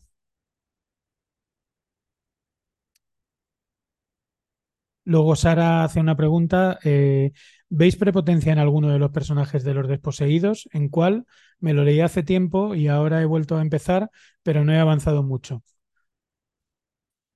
Eh, bueno, eso era más en, forma de, de pregunta. Eh, el nombre del mundo es bosque. Eh, plantea una naturaleza dura como la vida misma. Es lo que comenta eh, Valentina. No sé si quieres hacer algún comentario sobre esto y luego ya pasamos a Victoria. Es que, eh, a ver, Shep, el personaje no solamente es un paria y, está el problema de, del aislamiento o- o de- o que es un mundo cerrado. Es que es un genio. O sea, es un tío que inventa algo que no ha inventado nadie, que es un aparato, un- una herramienta, un instrumento capaz de, la comunicación instantánea. O sea, es un genio. También es un problema ser un genio. O sea, y entonces está rodeado a veces, claro, de personas pues que no saben, no les interesa, no les importa, tienen sus problemas o son mezquinas. Por ejemplo, el Saúl, este que es un científico de su mundo, es un personaje mezquino, porque se da cuenta, pero no, no quiere apoyarle, es más, se quiere llevar los méritos. Luego en Urras conoce todo tipo de, de personajes, pero también está mediatizado por eso, porque es un genio. Y claro, Comenta María, Marina en el físico que no quiere colaborar para que el, el protagonista pueda publicar y compartir su trabajo. Es como, como ejemplo también a la, Sí. A la, a la pregunta. Pues eh, Victoria, que tenía desde hace un rato la mano levantada. No la vamos a poder ver. Eh, Sí, bueno, eh, yo quizá aporte, mi aportación esté un poco sesgada, porque yo no he podido terminar eh, los desposeídos y mi conocimiento de, Lewin es eh, más bien eh, la parte fantástica de, su obra, porque yo siempre la he visto más como fantástica que ciencia ficción y por eso digo que quizás sea una visión más sesgada. Y también el, nombre del mundo es bosque. Eh, ¿por qué plantea sociedades poco desarrolladas? A mí me parece que por una parte tiene que ver con una, y por, eh, tal vez esté muy equivocada, pero es mi propia visión. Tiene mucho que ver con eh, una parte de la literatura fantástica, con una tradición de la literatura fantástica, pero también porque es muy difícil eh, hacer utopías o plantear historias sobre sociedades desarrolladas. Es más fácil eh, escribir eh, personajes, caracteres y situaciones eh, sobre sociedades con menos tecnología. Es muy difícil ver personajes con una cierta entidad humana en un mundo tecnológico. Es como si la tecnología se lo comiera todo, como si impregnara a la gente de un carácter poco humano. Y, por otra parte, eh, lo que estaba, lo que estaba comentando Lola de lo difícil que es vivir en una utopía eh, de estos mundos eh, de Úrsula tan duros, es porque creo que la utopía tiene un carácter de colectividad. Entonces, para, para los que no pueden vivir, producir y demás, está la sociedad. Es que lo estamos viendo la utopía desde una perspectiva individual que ya ha apuntado alguna otra de las personas eh, que ha intervenido. Y claro, la utopía no es individual, es colectiva. eh, desde, vuelvo a decir, desde mi punto de vista, no pretendo, no pretendo sentar cátedra, es, simplemente mis propias reflexiones. Eh, la utopía es colectiva, es una sociedad. Es cierto y realmente nunca había caído en el problema que plantea Lola, y es qué pasa con aquellas personas que no encajan en la utopía, que no encajan en la colectividad. Y, y mi manera de responderlo es, ahí está lo que llaman em, la sensibilidad de, Úrsula. Es una sensibilidad femenina en cuanto al tratamiento del conflicto, a, la empatía, al intento de resolver el conflicto mm, eh, desde otro punto de vista, quizá mm, no muy desarrollado en algunas ocasiones, en algunos relatos, pero, pero la verdad es que es así como lo veo, es el intento de encontrar la solución al planteamiento de los conflictos desde otro punto de vista. Y, bueno, eh, claro, de, lo que vamos a ver, yo la que realmente conozco mejor es el nombre del mundo es bosque. Y, claro, el planteamiento de esta novela es realmente la de una colonización, una colonización de un planeta, mm, además bestial, y por lo tanto es, un, es dura, o sea, es algo, es algo duro, ¿no? Y, pero la, forma de resolverlo es una forma colectiva. Es decir, los planetas del bosque eh, es, es, una sociedad colectiva. Y bueno, mm, su, manera de, su manera de resolverlo es, eh, es eh, claro, enfrentándose al, al, al, conquistador, al depredador, ¿no? Y bueno, mm, no sé, la verdad es que no quería intervenir mucho por, porque me parecía que podía estar mi, una, ser una visión muy sesgada, puesto que yo no tengo un gran conocimiento de toda la obra de Lewin. Yo tengo conocimiento y he leído una parte que es la que más me ha llamado a mí la atención. Muchas gracias, Victoria. ¿Querías comentar algo? Sí, no, no, a mí me ha gustado mucho tu intervención, o sea que mm, me parece que, aportas ideas muy, muy interesantes. A ver, eh, no sé, de lo que se me ocurre sobre lo que dices. La, la tecnología, desde luego, tiene unas ventajas. Yo sin tecnología ya no podría leer, porque yo ya no leo prácticamente, yo escucho. Entonces, eso es gracias a la tecnología. O sea, eso es así. Pero recordando lo de la balada de Narayama, mm, esto no, mm, a lo mejor mm, no es, eh, no debería decirlo, pero bueno, también es verdad que, en una sociedad muy desarrollada o, muy tecnológica, se pierde la relación con la naturaleza y con la muerte. Es decir, en la balada de Narayama se acepta la muerte. No quiere decir que a la mínima te tenga que decir, bueno, pues me muero y ya está. A mí me, yo he tenido problemas que ha sido gracias a, la medicina y a los avances de la cirugía si no me hubiera muerto. Pero a veces en las sociedades muy desarrolladas hay una importancia de lo tecnológico que hace que la vida se, se mantenga y se, y se alargue de un modo que desde luego tiene poco de natural. Eso puede ser bueno, yo no digo que no lo sea, pero exige la tecnología, la exige, si no, sería, no podrían, esas personas no podrían, no podrían vivir. hablo de personas muy mayores o de personas, o sea, de personas ya con unas enfermedades muy, o muy deterioradas o personas con enfermedades muy graves. Si no fuera por la tecnología, no vivirían, no ya en Anarres, ¿eh? sino en ningún sitio.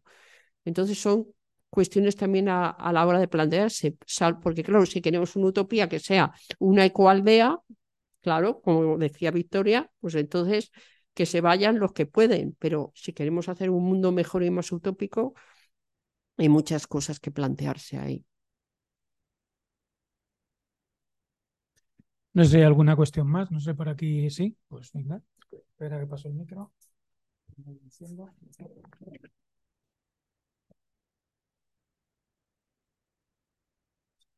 Gracias.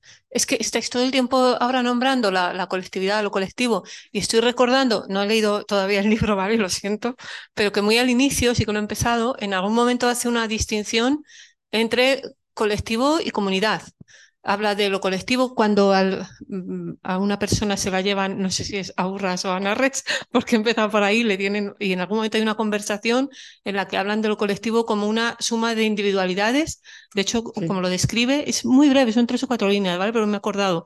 Y en, y en un momento lo distingue de la comunidad, nosotros somos una comunidad y ahí eh, hay lugar a todas esas, si quieres, cosas, asuntos más de dentro, ¿no? Sentimentalidades o emociones o, todo lo que quieras, problemas. Eh, no sé si luego en el desarrollo de, toda todo el libro, pues eso es, es, más, pero que podría ser algo que, que o sea, todo el tiempo ahora, desde que he leído esto, cuando hablan de lo colectivo, digo, bueno, vale, puede ser cualquier cosa. Ojo, que también una comunidad podría llegar a ser cualquier cosa. No sé si eso es importante luego dentro de, de, de, de los desposeídos. No, no, eh, a ver, claro, es que mira que me gusta Leguín, pero hoy estoy siendo un poco crítica. La verdad que me voy un poco, no desencantada, sino dándole vueltas, ¿no? Porque, claro, ¿qué colectividad? Esa sería la primera pregunta, ¿no? Eh, segundo, eh, antitecnológico. Me da la sensación, un poco después de haber visto el documental de Leguín y de saber un poco de su vida, que no es tanto antitecnológico como que el mito del buen salvaje está rondando mucho en su cabeza. Entonces, creo que más que ir eh, contra la tecnología es esa idealización perdón, de que la naturaleza es el lugar mm, más favorable para poder realizar un desarrollo utópico. Me da la sensación. Eh, a raíz de lo que estábamos hablando. Y, claro, el problema es que la naturaleza, efectivamente, como decimos, es muy dura. Yo recuerdo leer el, desierto de Geden, eh, el desierto blanco de Geden, de quedarme muy, muy agobiada, porque aparte lo escribe maravillosamente bien, parece que estás allí pasando frío, pero claro, eh, es que ese desierto no lo podía transitar nadie. Es verdad que siendo justos, eh, hablo más de la mano izquierda porque me queda a mitad de de los desposeídos, pero siendo justos, es verdad que hay cierto grado de inclusión en personas a lo mejor que son un poquito, o sea, que a lo mejor no estarían en los 20, los 30, que sino que son personas más mayores, pero es verdad que en el momento que se sale de lo normativo para la época de Úrsula, empieza a fallar. Eso, eso es un poco lo que hoy me está dando la sensación. Eh, y es como, jo, todavía quedaba camino en ese sentido porque hemos dicho que es del 74, o sea, es que se nota en este tipo de cosas, quiero decir. Y luego brevemente, antes cuando se ha hablado sobre la utopía como género que puede renacer y, decía una compañera que está en casa que lo veía complicado porque no le parecía que, que fuera a tener recorrido comercial, yo lo he pensado y he dicho, bueno, la utopía como tal, no, pero el fallo de la utopía no está gustando ahora. O sea, yo me gusta también leer mucha novela juvenil porque soy profesora y muchas novelas juveniles de hoy en día es, se plantea esta utopía y esto es en lo que falla. Estoy pensando, por ejemplo, en Il Susterman con la, trilogía de la guadaña, que es una cosa de fantasía. Y, es justo, es planteamos esta utopía, pero te vamos a enseñar dónde está el fallo. Entonces, casi casi se está poniendo en alza la utopía precisamente para que no se intente. Justo lo que nos pasaba un poco con, la distopía. Es lo que he visto yo hasta ahora. Ojalá que, que esto ande para otro camino. Yo estoy completamente segura de que el mercado es capaz perfectamente de fagocitar la, la, utopía y hacer con ella lo que le da la gana. Y que vamos a, a, seguir ese, ese rastro tal como está el panorama literario actual. O sea, completamente segura, porque veo cómo funciona y es, eh, de eso se escribe, eso es lo que vende, eso es lo que quiere la editorial, pues venga, todo el mundo se tira a escribirlo. Y, a ver, mm, volviendo, sé que me he salido un poco cuando he hablado mm, del tema de los, de los desposeídos, cuando he hablado de las utopías feministas, pero eh, una ventaja que tiene Leguín es que ella fue capaz de hacer en el momento, porque además la época en que ella escribe La mano izquierda de la oscuridad es cuando están más en boga Joana Ras, eh, autoras Joana Ras sobre todo, pero autoras que hablaban de la segregación o de las sociedades solo de mujeres. Y ella fue capaz de plantear una alternativa. Porque pensemos, es que, que solamente se, que se pensara que la utopía feminista en una sociedad solo de mujeres venía del miedo, de la, de la pensar, no hay otra solución, no hay otra solución.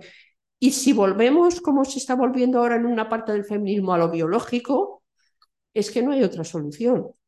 O sea, mm, entonces, eh, en ese sentido, su planteamiento y la, la mano, la mano izquierda de la oscuridad, a pesar de, de, los defectos, vamos a decir, que pueda tener, me sigue pareciendo enormemente válida, y más ahora. No sé si me he explicado bien con esto. Sí, no, y de hecho, y perdón por acaparar un poco el micro, eh, a, mí, la mano de la izquierda de la oscuridad me pareció, o sea, para mí supuso un antes y un después a nivel psicológico de entender el mundo. O sea, yo lo reconozco, era muy joven y fue un cambio.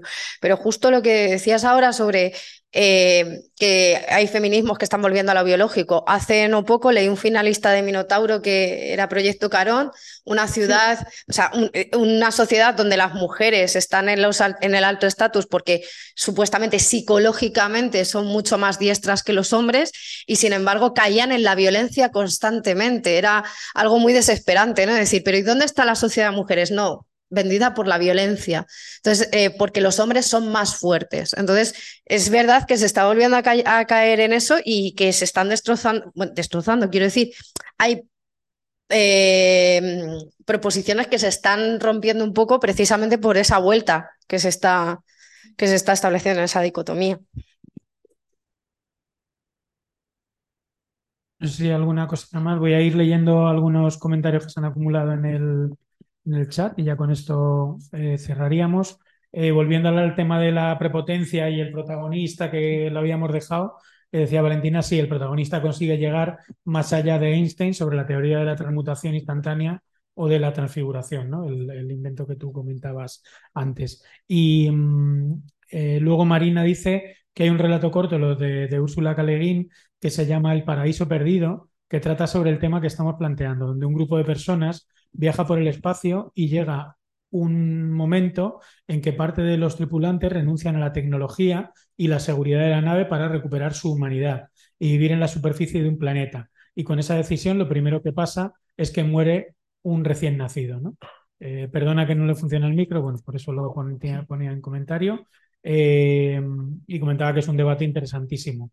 Eh, decía Ángela que, pero lo sembrado, la mirada utópica no queda sembrado, es decir, que tener una mirada utópica no, es ya en sí eh, sembrar, sembrar algo, y lo deja como, como pregunta. Em, muchos de los temas que han salido hoy, eh, yo creo que bueno, están directamente relacionados con la sesión de, del próximo día de, del nombre del mundo es, es Bosque. Yo de todas maneras lo que he hecho es apuntarme algunas, algunas cosas que han ido saliendo, bueno, para mandar eh, algunos audios, libros que, que, yo creo que pueden ser interesantes. El primero que me ocurría era un, documental que se hizo sobre la, eh, la vida eh, en colectividad y las colectividades en el, en el 36 en España, se llama precisamente Vivir la Utopía, donde se habla de, de, bueno, de las propias biografías y de cómo se, se, se construyó aquella revolución social en, la, en el contexto de la, de la guerra civil.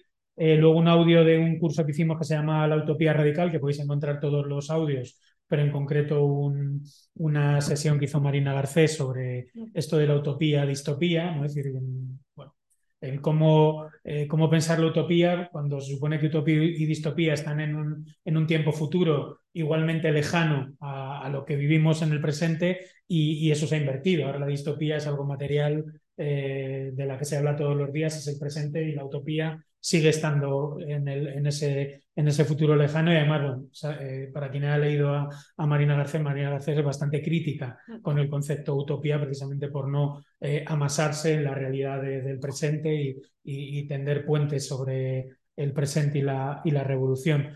Otro de los temas que ha salido es como en esas comunidades que podríamos imaginar como comunidades indígenas, por ejemplo, se reparte el trabajo, se trabaja, entonces bueno, ahí eh, mandaré un audio mañana de, Gladys Sul, de una compañera que es eh, Maya Quiche, que, que, hicimos alguna sesión con ella precisamente sobre la cuestión del trabajo y la comunidad. Es decir, ellas dicen que, que, esa comunidad se organiza entre, en tres patas, que es la, eh, la asamblea, la organización asamblearia, el trabajo y la fiesta. Son los tres espacios de que todo el mundo tiene que colaborar para que exista una, una comunidad. Y bueno, pues mandaré también ese, ese audio para que lo tengáis. Y bueno, pues como siempre no es como obligatorio vérselo ni nada, sino que yo voy, intentaré con cada audio ir aportando pues algún texto que salga, el, eh, la película que tú has eh, eh, señalado y estos audios, bueno, por si a alguien le interesa algún tema concreto, que pueda disponer de, ellos. Y nada más, con esto cerraríamos la sesión de hoy. La idea que teníamos era que un poco la estructura de hoy con respecto a los desposeídos y la idea de utopía en parte se replicara con el nombre del mundo es bosque. De hecho, Cois, que hace la siguiente sesión, eh, va a intentar contestar algunas de las preguntas que han salido hoy también, bueno, para que tengamos una continuidad y también por si alguien todavía no se ha animado, el nombre del mundo es bosque es mucho más corta y da tiempo a leérsela de aquí a la, a la semana que viene por si alguien está interesado. Así que nada, muchas gracias a todos, a todas, a todos y muchísimas gracias a, a Lola que haya estado aquí estos, estos dos días, que yo creo que ha estado muy interesante, hemos aprendido un, un mogollón. Así que nada, nos vemos en la siguiente.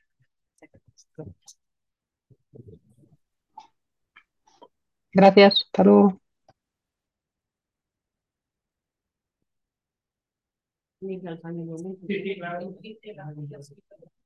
Se llama Kiri, Kiriyaga. Sí, como suena. Nada.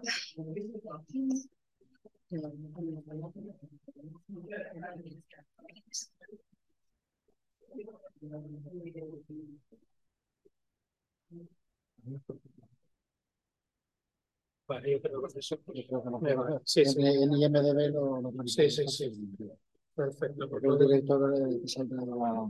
Sí, la verdad, bueno, con eso de Google, me No te- no te ha salido. Muchas gracias.